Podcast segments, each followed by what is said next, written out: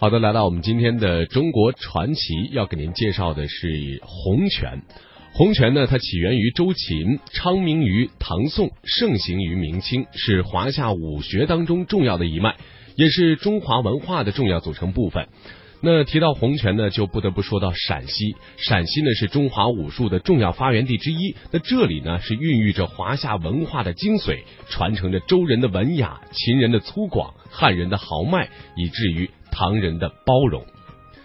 那说到陕西这片热土呢，它孕育出的汉唐盛世，造就了秦人充满阳刚之气。而我们今天要给大家介绍的洪拳文化当中呢，它也包含了儒家的修德、墨家的侠义、道家的和谐和佛家的慈怀。嗯，今天的中国传奇记者呢，将会带您深入到黄土高坡的深山坳当中，来寻访洪拳奇人绝技，见证这一文化的发展过程。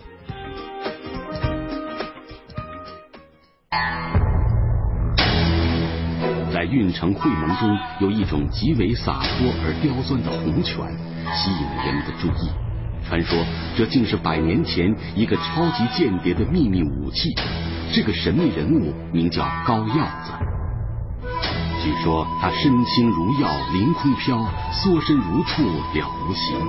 他的六合掌，有人叫他无影手，是一种红拳的特殊掌法。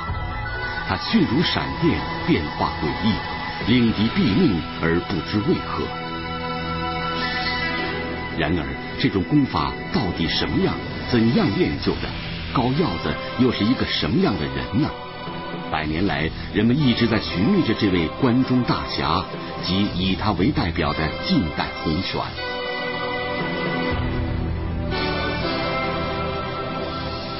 初夏。我们来到了陕西省关中地区，开始了追寻这位洪拳大师。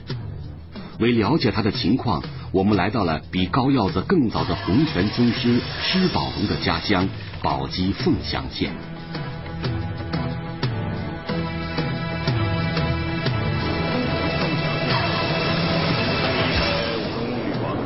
这个地方是洪拳的清代的宗师施宝龙的家乡。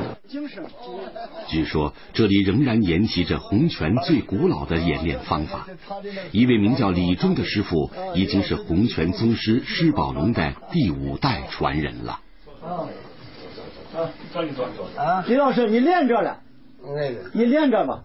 练。啊，练了。你拉上我这结实是叫什么？呃，叫刘姓。刘姓。哦。刘姓锤。哦。啊。哦。刘姓锤。这是么子？对对对对对，对，这个是错呀。李忠习练的器械多种多样，然而真正练功的东西却很简单。这样，即便是外出也可携带，不间断训练。然后呢，这就是劈，嗯，就是像练掌法叫劈的，嗯啊。正是因为简单易行，洪拳成为陕西最为普遍的一种拳法，俗称闪拳。然而，真正大成者却极为稀少，因为他还需要深厚的内力。说，这啊，姚时间你刚才用的这个插手啊，哦，这里面全部是大石石头块，这插不着，装的完了能捏着，你看，这都是大石块，这么大的石块，这一般人达不到。我以为是铁砂石呢，这有一个有个洞，你看看，大石块啊，大石块。这个平凡的麻袋表面看不出异样，但里面的花岗岩石块每个月都要更新，否则将化为粉末。洪拳手上的功夫到底有多深？这你记得有这这个是啊。对于武术专家来说，更关心的是这里密不外传的功法和招式。你像这个是因为石宝龙的时候就对对中中医也懂。这些功法与现在的套路相去甚远，强调实用性，同时更讲究中华的传统礼仪。十字手，外摆腿，左右外摆腿。我们我们一般红拳出拳就直接就出，这就出拳。可是四宝龙拳法，说这个出拳的，这他这很慢，这动作，啪。这样顶上，注意义气这个结合，啊他拿气义气力的结合，这样是吧？哦，一叫他出一拳，义义气力的结合，动作。哎，他是这样，他这样正好在一起的，咱们红拳，啪一个动作就出去。虽然外行看不懂其中的奥妙所在，但一个年近八旬的老人还有如此好的柔韧性，令人叹为观止。散拳，出拳。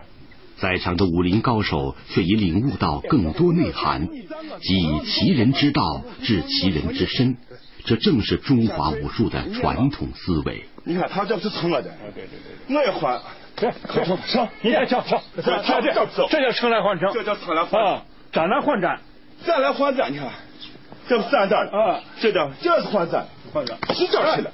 他这要出手并非像电影中那样方正优美，撑不住，撑不住就站，站不到就撑。但是力点全在要害，站不到就撑，撑不到就站。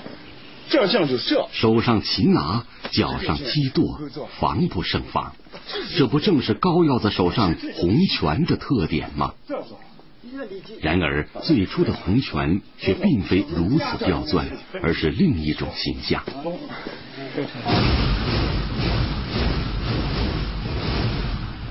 公元前二二一年，一场盛大的仪式在秦始皇恢宏的大殿举行。这是为了庆祝中国历史上第一个集权国家的诞生而精心设计的。尤其是舞蹈，将着力表现秦国的尚武形象和万众一心的精神。实际的这个《张仪传》说的比较清楚。哦，秦人生秦生，舞秦舞，击鼓弹筝，击波舞皮。就是秦人的音乐就是敲着瓦罐弹古筝，秦人的舞蹈就是拍个拍腿。哦，对，前人舞蹈，对，拍胳膊拍腿，对，正好是现今炮锤的响炮，哎，这样响炮动作，对，啊，炮锤的这动作，接对。马，对，炸，对，就是所以击波的意思啊，就是胳膊，击击脖子，击胳膊，舞皮是大腿，接击胳膊，击胳膊无皮嘛，这个现在的炮锤动作就正好，哎，这这这响炮动作，哎，这接对。妈。对，有点这么动呢，变成击波击皮，增加力度了。啊，哦，对对，这个这个要众多的上百人的这样的一个舞蹈来，那极具震撼性。这种舞蹈在秦人中流行，成为各种仪式乃至待客迎宾必备的礼节。后来的习武者则把它灌注更多力量和实战的要素，成为洪拳最古老和最有艺术性的一个拳种——炮锤。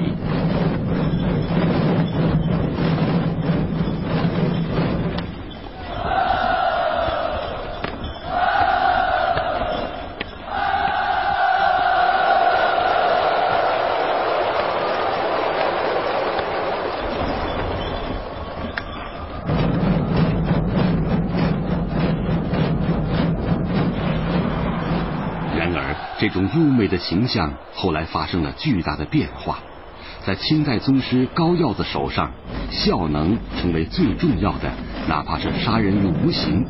是谁改造了这种优美的舞蹈？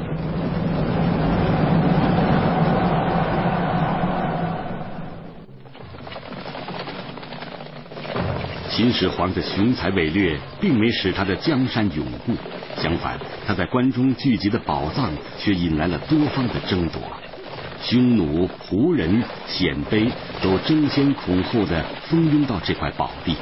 战争的背后，则是生灵涂炭，百姓要寻找自己的武器。然而，敌人很强大，他们往往体型上就要比关中的百姓高大健壮。再加上训练有素，很难对付。终于，人们找到了一种以弱胜强的打法：攻击要害部位，每一招都力图以不大的气力换取最大的打击。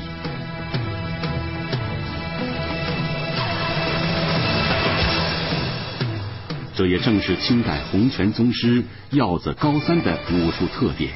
他最有名的一场对阵，就是击毙号称力冠千军的恶势力头领马黑子，而传说中耀子高三则身形瘦弱。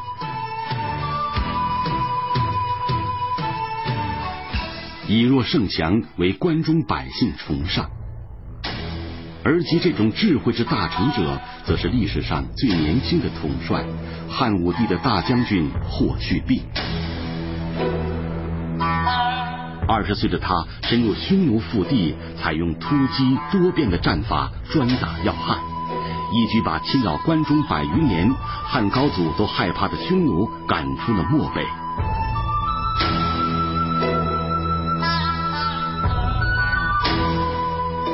有趣的是，近两千年以后，不远的陕北另一个伟人也采取了这样的策略。毛泽东更加灵活地使用了这种以弱胜强的战法，对抗日本侵略军，成为著名的游击战。他是这一代独有的思维方式吗？其实，他已灌注到中华武术的各个门类里面，成为中华智慧的一大特色。然而，对于洪拳来说，以弱胜强并非仅仅是思想而已。要想达到这种效果，必须练就一种特殊的独门功夫。据说明朝的戚继光擅长此道。星期天，在咸阳市马泉镇的窑洞里，村民们又聚到一起习练古老的枪术。它是洪拳的另一个重要的组成部分——器械功夫。这个枪的这个实战有很强退呢？只能对刺不能回头的枪法，它反映的正是古代传统阵地战的场面。然而到了明代，它却发生了重大变化。